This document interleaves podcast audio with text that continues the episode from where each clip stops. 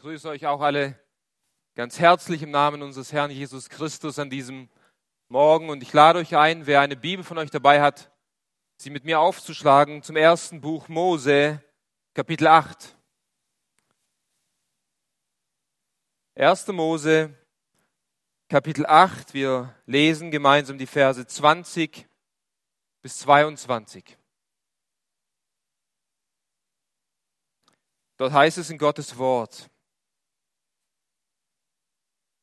Und Noah baute dem Herrn einen Altar. Und er nahm von allem reinen Vieh und von allen reinen Vögeln und opferte Brandopfer auf dem Altar.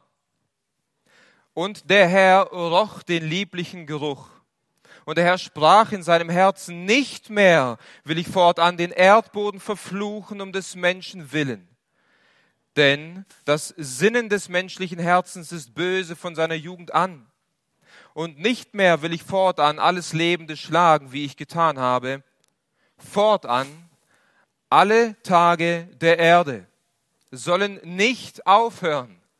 Saat und Ernte, Frost und Hitze, Sommer und Winter, Tag und Nacht. Amen.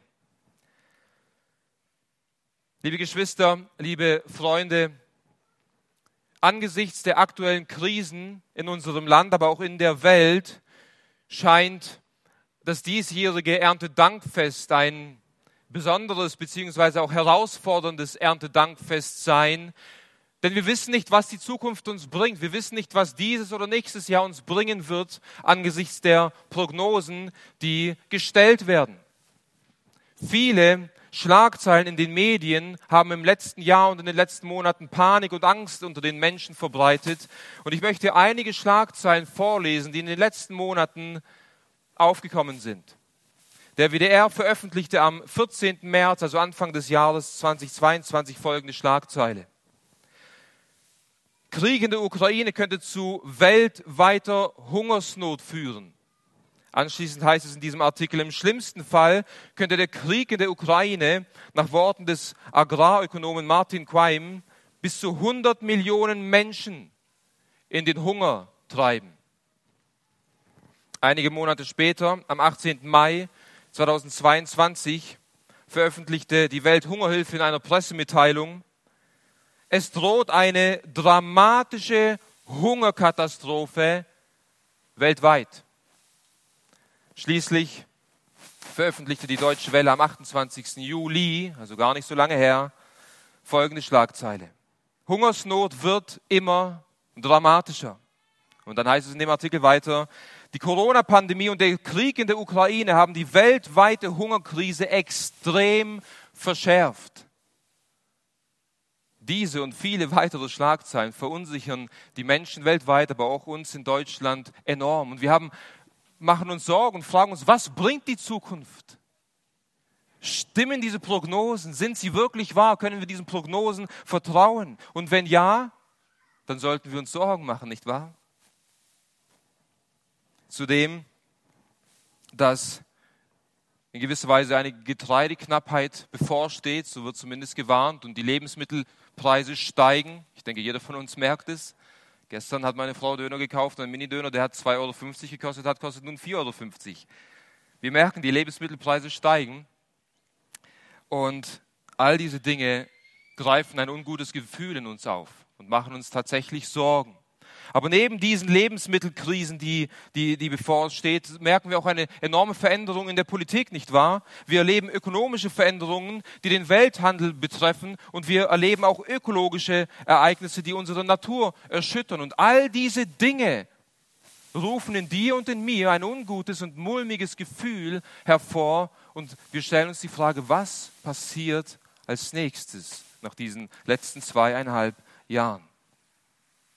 Liebe Freunde, genau in dieser Zeit, genau in diesen Krisen, in denen wir uns befinden, wollen wir ganz bewusst das Erntedankfest feiern. Wieso?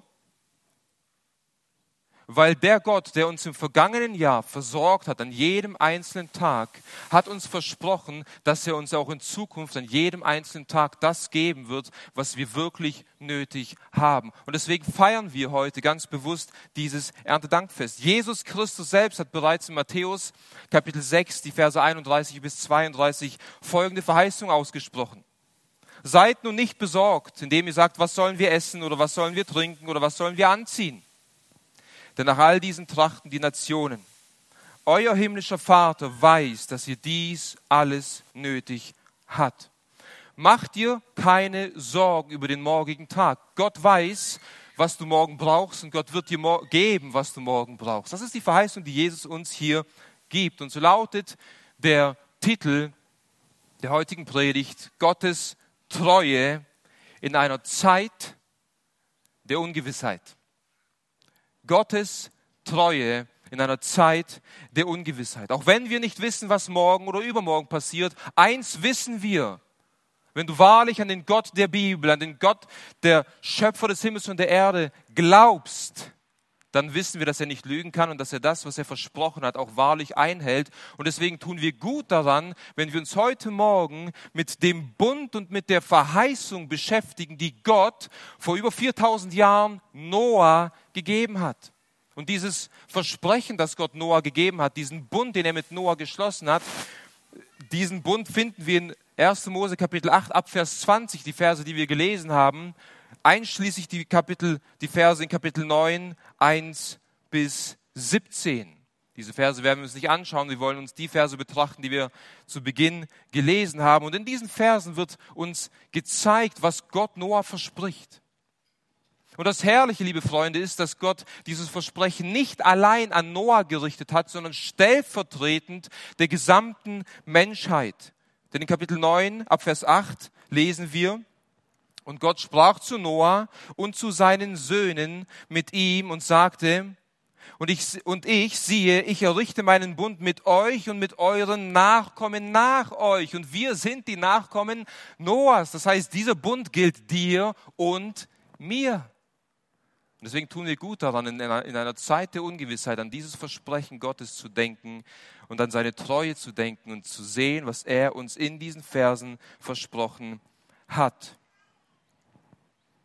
Dieser Bund beginnt mit einem Versprechen Gottes, diese Erde nicht mehr zu richten, sondern dafür zu sorgen, dass die Naturordnung für den Fortbestand des Menschen bestehen bleibt. Das ist der Beginn von diesem Bund, den Gott mit Noah und mit uns geschlossen hat.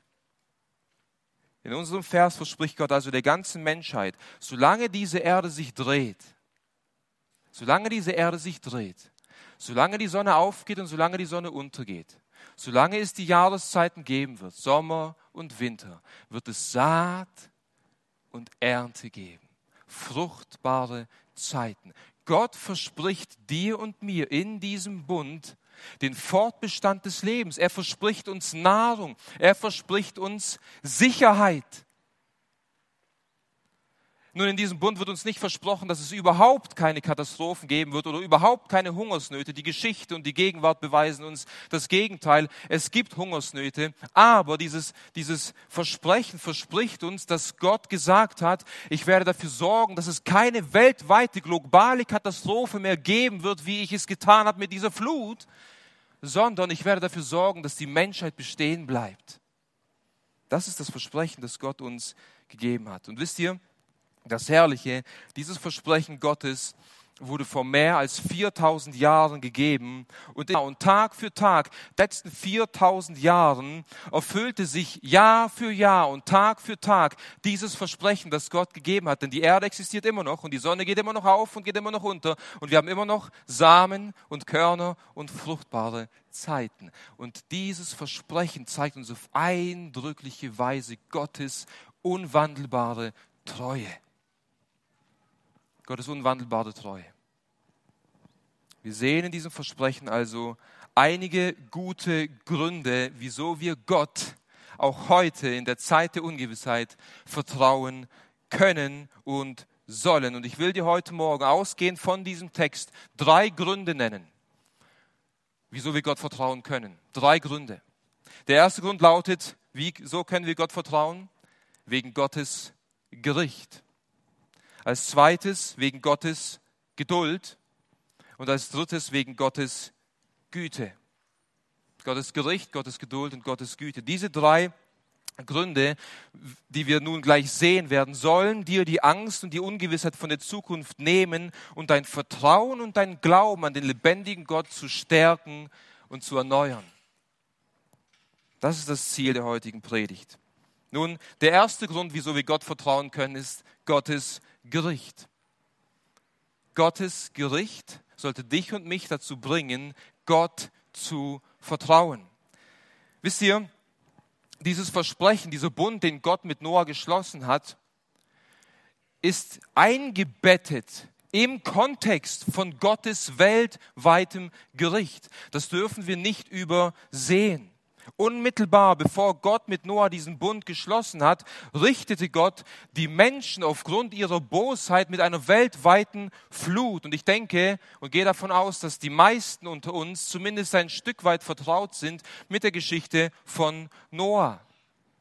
Auf den ersten Seiten der Bibel lesen wir von dem Schöpfungsbericht, wie Gott alle Dinge geschaffen hat, die im Himmel und die auf der Erde sind. Und nachdem Gott den Himmel und die Erde geschaffen hat und die Pflanzen und die Tiere, schuf Gott den Menschen als Krone der Schöpfung in dem Ebenbild Gottes. Und alles war sehr gut, was Gott geschaffen hat. Und der Mensch war sehr gut. Der Mensch war heilig und rein. Er war im Bilde Gottes geschaffen. Doch durch den Ungehorsam Adams, indem er dieses eine Gebot, das Gott ihm gegeben hat, gebrochen und missachtet hat, kam die Sünde in das Leben von Adam. Die Natur, die menschliche Natur Adams wurde völlig entstellt und behaftet mit der Sünde, weshalb alle Nachkommen Adams nun dieselbe sündige Natur empfangen wie Adam selbst. Wir sehen, wie sich die sündige Natur des Menschen in den Kindern Adams auf eindrückliche Weise offenbart, als Kain und Abel, die ersten Söhne von Adam und Eva, gesündigt haben, beziehungsweise als Kain seinen Bruder Abel aus Neid ermordet hat. Hier wird gezeigt, dass die Sünde sich nicht irgendwie entwickelt hat und sie immer schlimmer wurde, sondern als Adam gesündigt hatte, kam das ganze Gewicht und der Fluch der Sünde in den Menschen hinein. Und in 1. Mose Kapitel 6, die Verse 5 bis 8, hier bekommen wir eine detaillierte, eine detaillierte Beschreibung von der Verdorbenheit des Menschen und Gottes Reaktion auf diese Verdorbenheit. In 1. Mose Kapitel 6 lesen wir ab Vers 5. Und der Herr sah, dass die Bosheit des Menschen groß war auf der Erde und alles Gebilde der Gedanken seines Herzens nur böse den ganzen Tag. Und es reute den Herrn, dass er den Menschen gemacht hatte auf der Erde, und es schmerzte ihn in sein Herz hinein. Und der Herr sprach, ich will den Menschen, den ich geschaffen habe, von der Fläche des Erdbodens vertilgen, vom Menschen bis zum Vieh, bis zum Gewürm und bis zu den Vögeln des Himmels, denn es reut mich, dass ich sie gemacht habe. Noah aber fand Gnade in den Augen des Herrn. Hier haben wir eine Beschreibung von der Verdorbenheit des Menschen. Hier haben wir eine Beschreibung nicht in erster Linie von dem Menschen, den Gott im Garten Eden geschaffen hat, denn dort war der Mensch gut. Hier haben wir eine Beschreibung von dem Menschen, wie er entstellt ist aufgrund der Sünde seiner Vorfahren, aber auch die Sünde, die er selbst begangen hat. Das ist eine Beschreibung von dir und von mir. Und als Konsequenz hat Gott beschlossen, die Erde zu richten und alle Bewohner dieser Erde zu vernichten.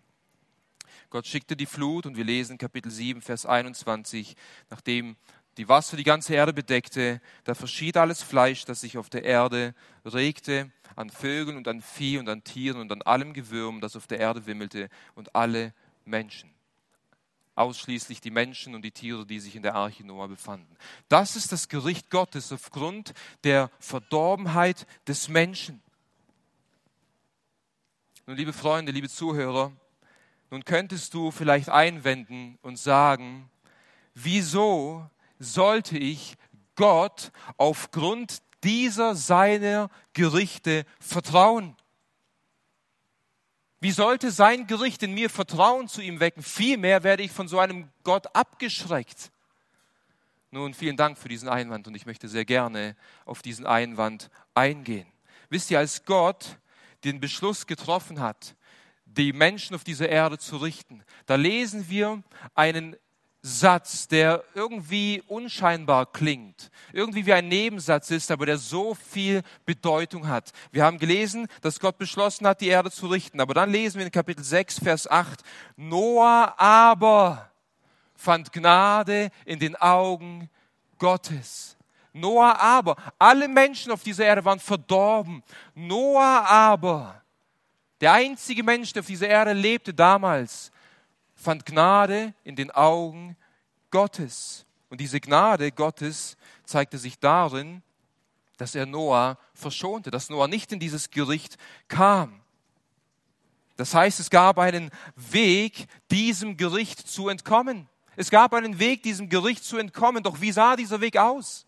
Wie fand Noah Gnade in den Augen Gottes, um diesem Gericht zu entfliehen? Die Antwort finden wir im Neuen Testament im Hebräerbrief Kapitel 11, Vers 7. Und dort heißt es, wie kam es, dass Noah nach Gottes Anweisung eine Arche baute, um seine Familie zu retten? Der Grund dafür war sein Glaube. Noah nahm die göttliche Warnung, das heißt Gottes Gericht, ernst, obwohl von dem angedrohten Unheil noch nichts zu sehen war. Noah glaubte Gott. Noah vertraute Gott. Gott sagte zu Noah, Noah, bau eine Arche, ich schicke eine Flut, ich werde die Menschen richten. Und Noah glaubte dieser Warnung Gottes. Und deswegen fand Noah Gnade in den Augen des Herrn. Noah war nicht in erster Linie besonders heiliger oder besser als seine Zeitgenossen, das glaube ich nicht. Sein Glaube an Gott machte ihn zu etwas inwendigem Besseren. Er hat Vergebung seiner Sünden empfangen. Und deswegen fand er Gnade in den Augen Gottes und wurde von diesem Gericht gerettet. Wisst ihr, die Zeitgenossen von Noah, sie wurden genauso gewarnt wie Noah. Sie wurden genauso vor dem Gericht gewarnt, das da kommen sollte, aber sie glaubten Gott nicht. Sie verharrten in ihrer Sünde und wurden schließlich weggerafft von dem Erdboden. Liebe Freunde, wir befinden uns in einer ziemlich ähnlichen Situation wie Noah und seine Zeitgenossen vor 4000 Jahren. Wir brauchen nicht denken, dass es uns irgendwie besser geht. Gott verspricht uns hier, dass er diese Erde nicht mehr so richten wird, wie er sie damals durch die Flut gerichtet hat. Gott sei Dank dafür. Aber der Mensch hat sich im Grunde nicht verändert. Sie lebten damals in Unmoral, die Menschen heute leben in Unmoral. Sie lebten damals in Gottlosigkeit, die Menschen leben heute in Gottlosigkeit. Sie lebten damals im Götzendienst, die Menschen leben heute noch im Götzendienst. Es hat sich nicht viel verändert.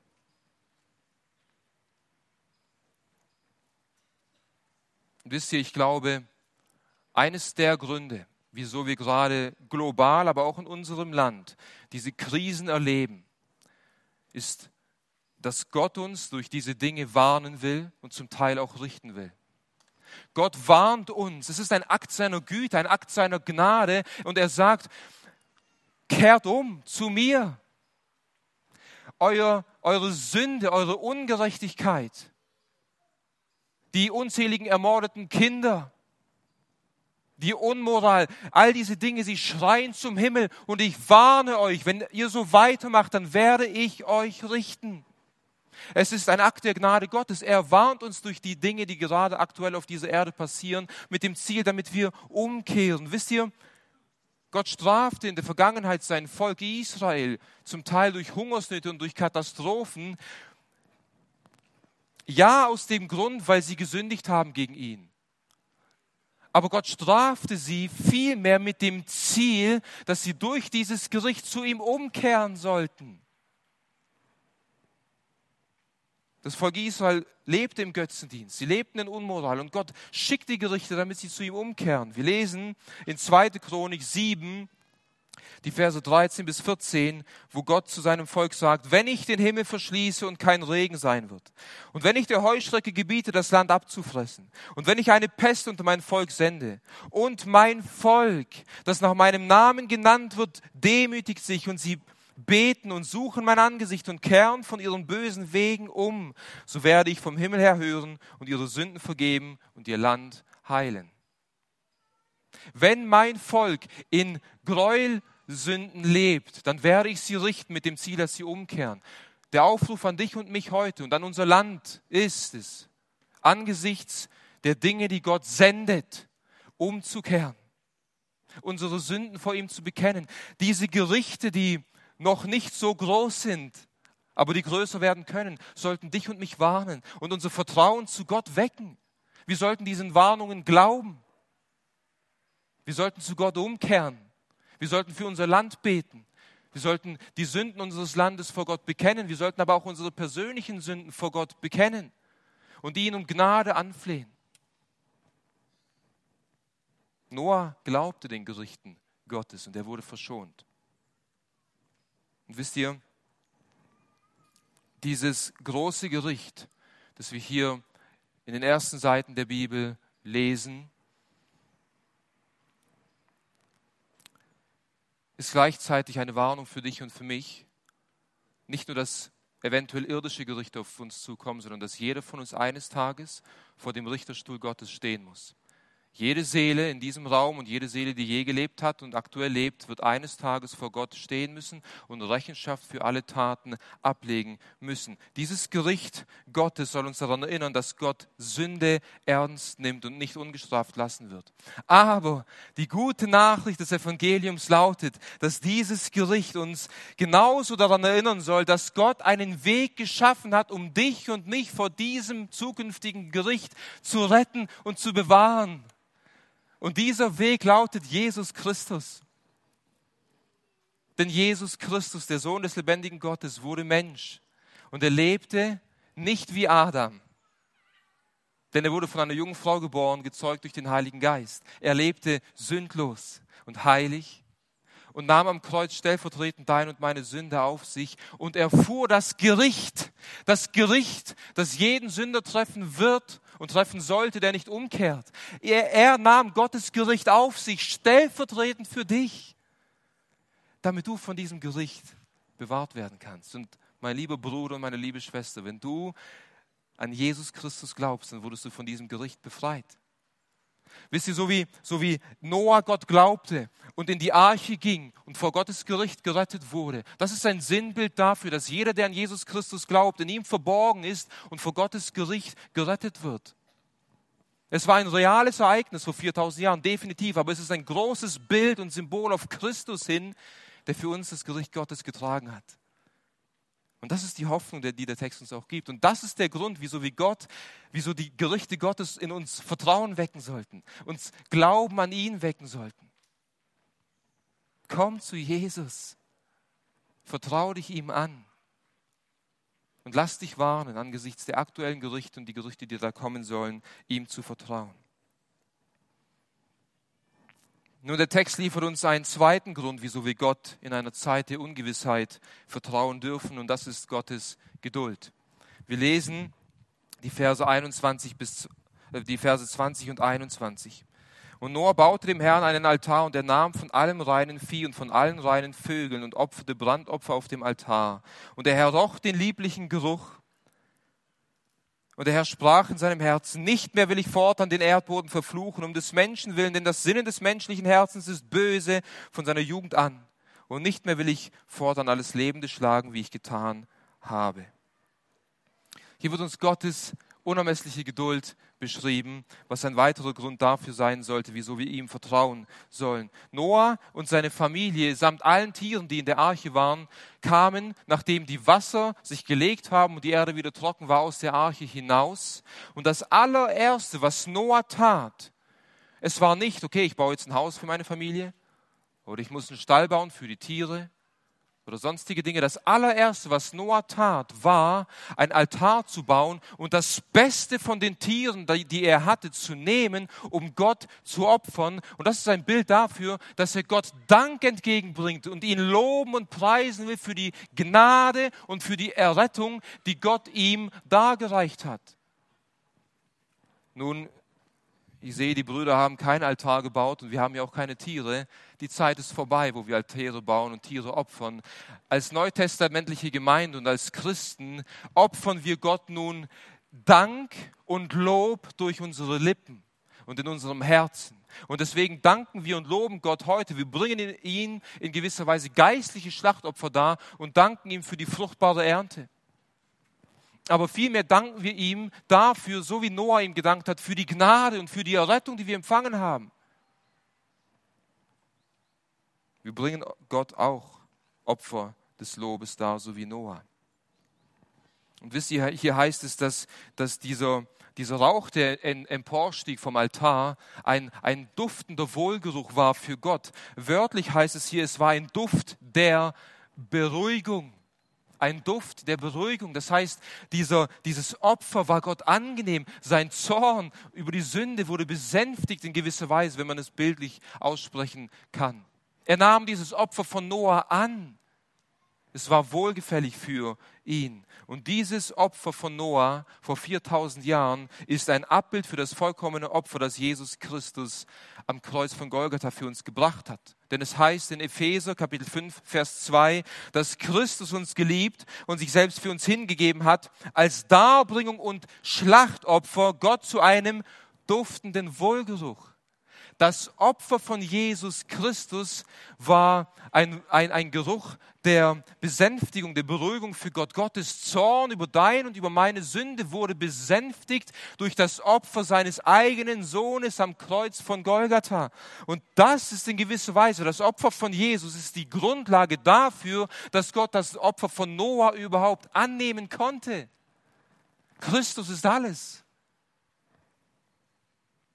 Gott nahm das Opfer von Noah an, in dem Bewusstsein, dass sein Sohn, Jesus Christus, eines Tages ein vollkommenes Opfer am Kreuz für die Sünden aller Menschen bringen wird. Nun, die Reaktion Gottes auf diesen Wohlgeruch, auf dieses Opfer von Noah, finden wir dann in dem Bund, das er ausgesprochen hat. Und er sagt, ich will nicht mehr verfluchen den Menschen, denn das Sinnen des menschlichen Herzens ist böse von seiner Jugend an.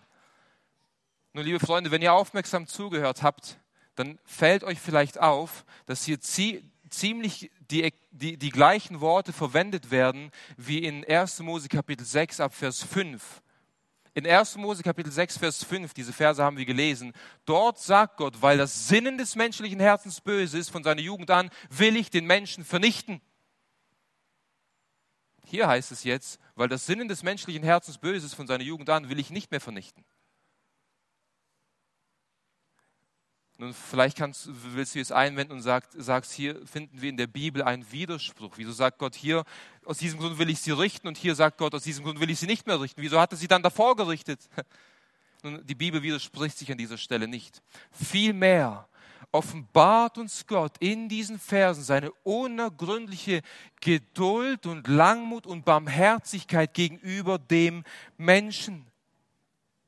Denn wenn Gott beschließen würde, den Menschen immer aufgrund seiner Sünde zu richten, dann wäre Gott ununterbrochen damit beschäftigt, die Menschen zu richten. Aber Gott sagt hier in gewisser Weise, ich weiß, dass der Mensch nicht anders kann, als zu sündigen. Ich weiß, dass die Gedanken, Empfindungen und Handlungen des Menschen böse sind und durchdrängt sind von der Sünde und dass die Natur des Menschen böse ist von Geburt an. Ich weiß das alles und gerade deshalb will ich ihn nicht mehr so bestrafen. Ich will ihn nicht mehr sofort bestrafen, sondern ich will geduldig mit ihm handeln und ihm Zeit geben, zu mir umzukehren. Das ist Gottes Langmut, das uns hier offenbart wird. Gottes Geduld wird uns hier offenbart. Es ist so herrlich, darüber nachzudenken, liebe Freunde. Gott, Gott berücksichtigt deine und meine sündige Natur und er sieht deine und meine sündigen Handlungen und er berücksichtigt sie und sagt, ich weiß, dass du nicht anders kannst und ich bin langmütig mit dir, damit du zu mir umkehrst. Es ist Gnade. Obwohl wir Gott täglich zum Zorn reizen und ihm unzählige Gründe liefern, wieso er uns richten sollte, offenbart uns Gott täglich in all diesen unzähligen Situationen seine Geduld und seine Langmut mit uns. Weil er daran denkt und weil er berücksichtigt, dass wir Sünder sind. Wisst ihr, in unserer Gesellschaft nimmt man Rücksicht auf Menschen mit Behinderung, nicht wahr? In unserer Gesellschaft nimmt man Rücksicht auf, auf ältere Menschen. Wieso? Nun, weil wir wissen und wir sehen ihre Schwachheiten. Wir wissen und wir berücksichtigen ihre Schwachheiten und gehen dementsprechend sorgfältiger und sanftmütiger und geduldiger mit diesen Menschen um, nicht wahr? Gott berücksichtigt deine und meine sündige Natur und geht deshalb langmütig und geduldig und barmherzig und sorgfältig mit dir und mir um. Ja, Gott ist heilig und ja, Gott ist gerecht und Gott wird Sünde bestrafen. Er wird sie nicht ungestraft lassen. Aber zur gleichen Zeit ist Gott geduldig und langmütig und versteht, dass wir nicht anders können. Das ist der Gott der Bibel. Seine Langmut, seine Geduld sollte in uns Vertrauen wecken, Glauben wecken. Das ist ein Grund dafür, wieso wir ihm vertrauen sollten. Wisst ihr, eines der herausragendsten Eigenschaften Gottes ist tatsächlich seine Geduld. Im ganzen Alten Testament ähm, wird ein Vers neunmal in unterschiedlichen ähm, Büchern, Bibelbüchern äh, zitiert und verwendet. Und das ist der folgende Vers. Barmherzig und gnädig ist der Herr, langsam zum Zorn und groß an Güte. Dies, da, das ist die Selbstoffenbarung Gottes, wie er sich Mose in 2. Mose offenbart, als Mose sagt, Gott zeigt mir deine Herrlichkeit. Gott offenbart sich Mose mit diesen Worten. Ich, der Herr Jahwe, bin barmherzig und langsam zum Zorn und groß an Güte. Und diese Selbstoffenbarung Gottes beeindruckte die, die Schreiber des Alten Testaments auf so besondere Weise, dass der Psalmist und sämtliche Propheten genau diesen Vers des Öfteren zitieren, um aufzuzeigen, dass Gott ein, lang, ein gnädiger und langmütiger Gott ist. Und das sehen wir in besonderer Weise, wie Gott langmütig mit seinem Volk handelt, wie Gott langmütig mit Personen aus dem Alten Testament handelt und wie Gott langmütig mit dir und mir handelt. Wie lange hat es gebraucht, bis Gott dich gerufen hat und bis du auf seinen Rufen geantwortet hast? 20 Jahre? Langt. In den 20 Jahren hätte er dich schon millionenfach richten können. 40 Jahre? 60 Jahre? Vielleicht bist du heute hier, 40, 50, 60, 70 Jahre oder 20 Jahre und Gott ruft dich immer noch und du hast immer noch keine Antwort gegeben, hast dich immer noch nicht zu ihm gewendet. Gott ist immer noch langmütig mit dir. Seine Langmut hart, seine Langmut wartet, bis du zu ihm umkehrst. Gott ist langmütig. Und das ist ein Grund, wieso wir ihm vertrauen dürfen. Selbst wir als Christen reizen eigentlich in gewisser Weise mit unseren Sünden Gottes Geduld. Aber er ist langmütig mit dir und er ist langmütig mit mir. Er ist nicht so, wie ich mit meinen Kindern bin, der ich schnell zum Zorn geneigt bin, schnell zum äh, gereizt werde. Gott ist nicht so wie wir Menschen. Gott ist langsam zum Zorn. Er ist langmütig mit dir und mir.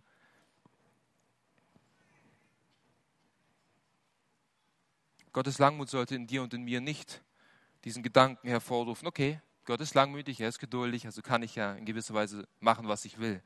Vielleicht in 20 Jahren kann ich mich dann für ihn entscheiden. Nein, so sollten wir nicht reagieren. Gottes Langmut sollte in uns vielmehr Demut, Anbetung und Vertrauen zu ihm wecken. Wir lesen in Römer 2, Vers 4, oder verachtest du den Reichtum seiner Güte und Geduld und Langmut und weißt nicht, dass die Güte Gottes dich zur Buße leitet. Gottes Langmut und Gottes Güte, Entschuldigung, Gottes Geduld und Gottes Langmut ist ein Ausdruck seiner Güte zu uns.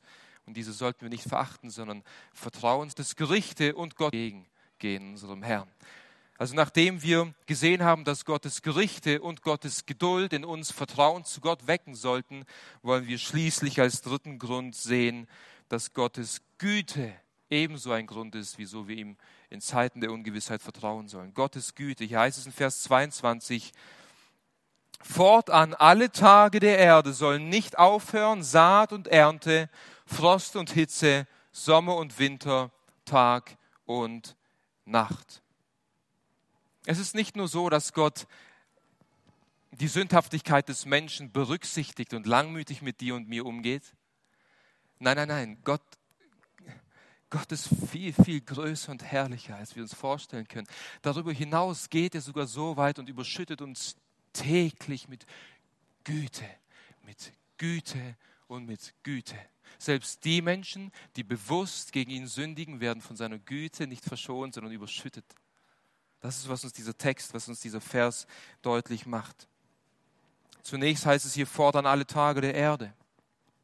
fort an alle Tage der Erde.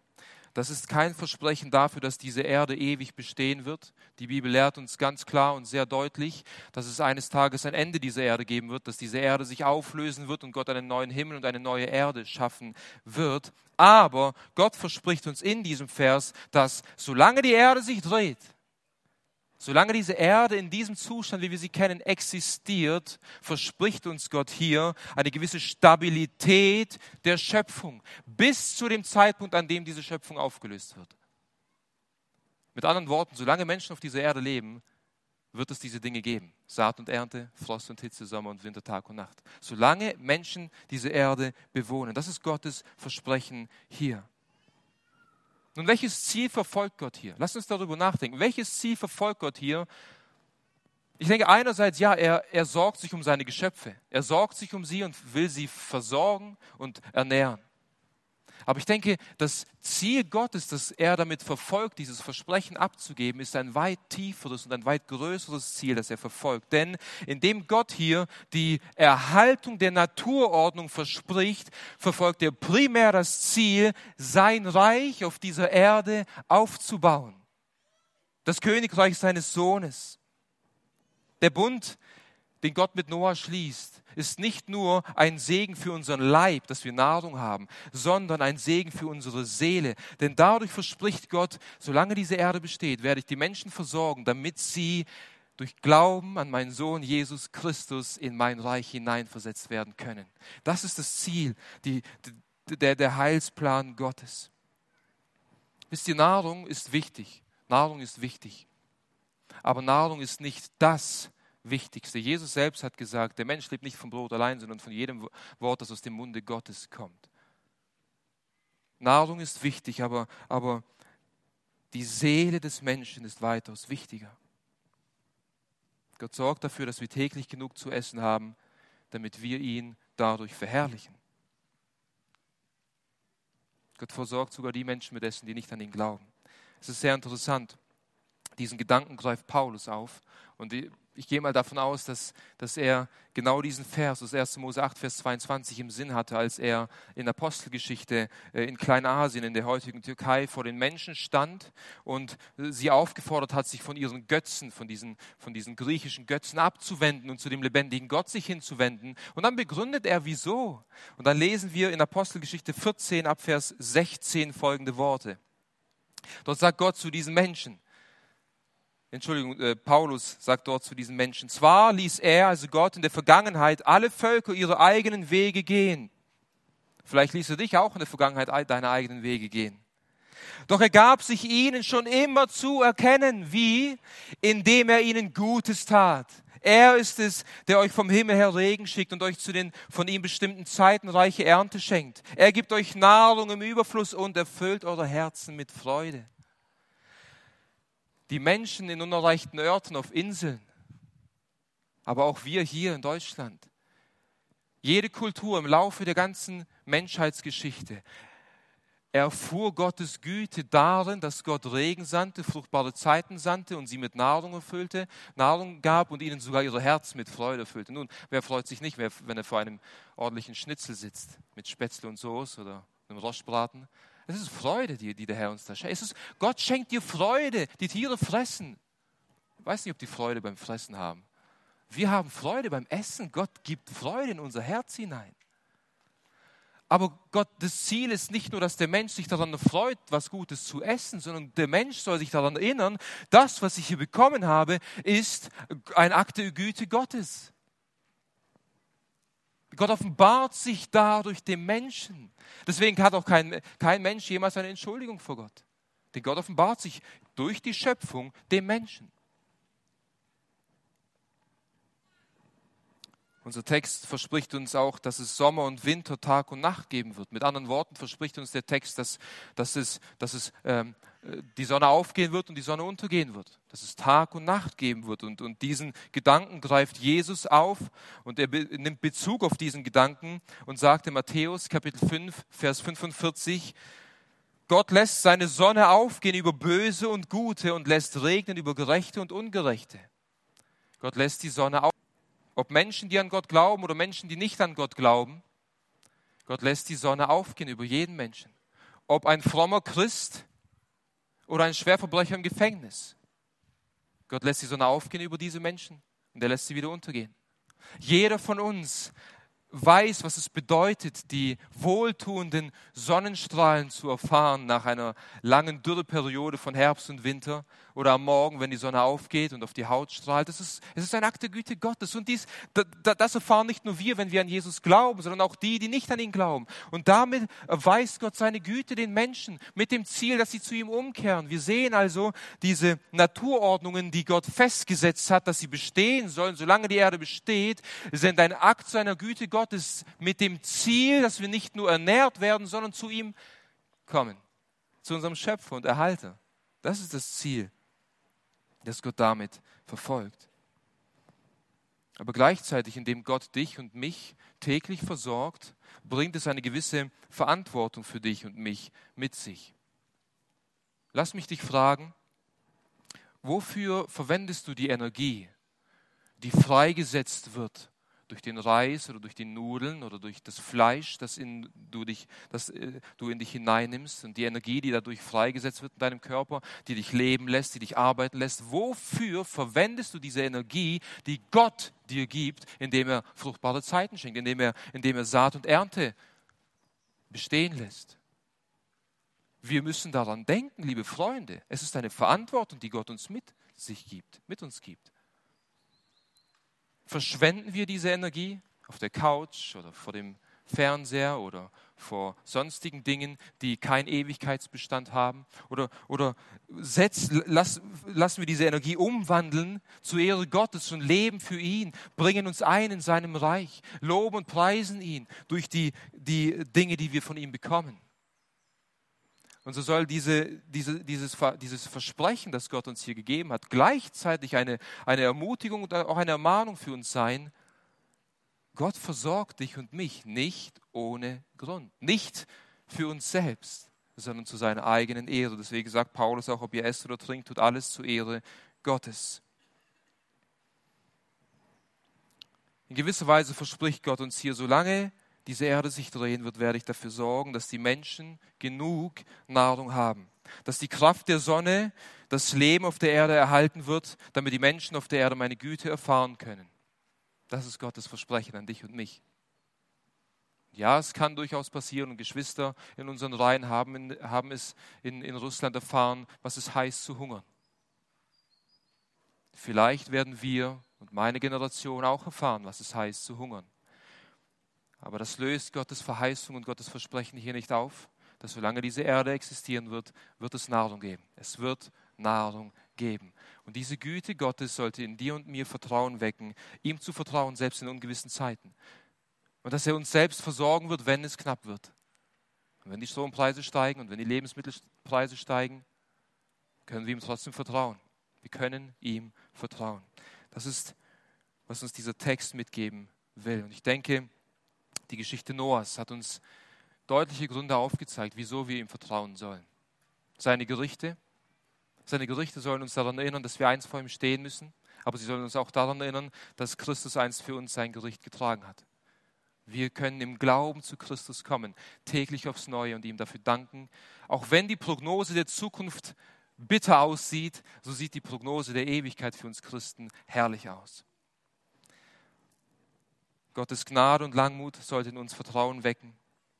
Gott hätte unsere Nation schon vor Jahren hinwegraffen können. Er ist langmütig mit uns gewesen und wir sehen, dass seine Langmut bis zu diesem Tag währt. Deswegen dürfen wir ihm vertrauen und auch seine Güte, die er unseren Vorfahren erwiesen hat, indem er sie versorgt hat mit Essen und die er auch uns täglich zeigt, indem er uns versorgt mit Essen, sollte in uns Vertrauen zu ihm wecken. Und deswegen erinnere dich regelmäßig an diesen Bund, den Gott mit den Menschen geschlossen hat, damit dein Vertrauen auch in ungewissen Zeiten nicht erschüttert wird. Amen. Ich bete noch, ihr dürft gerne dazu aufstehen.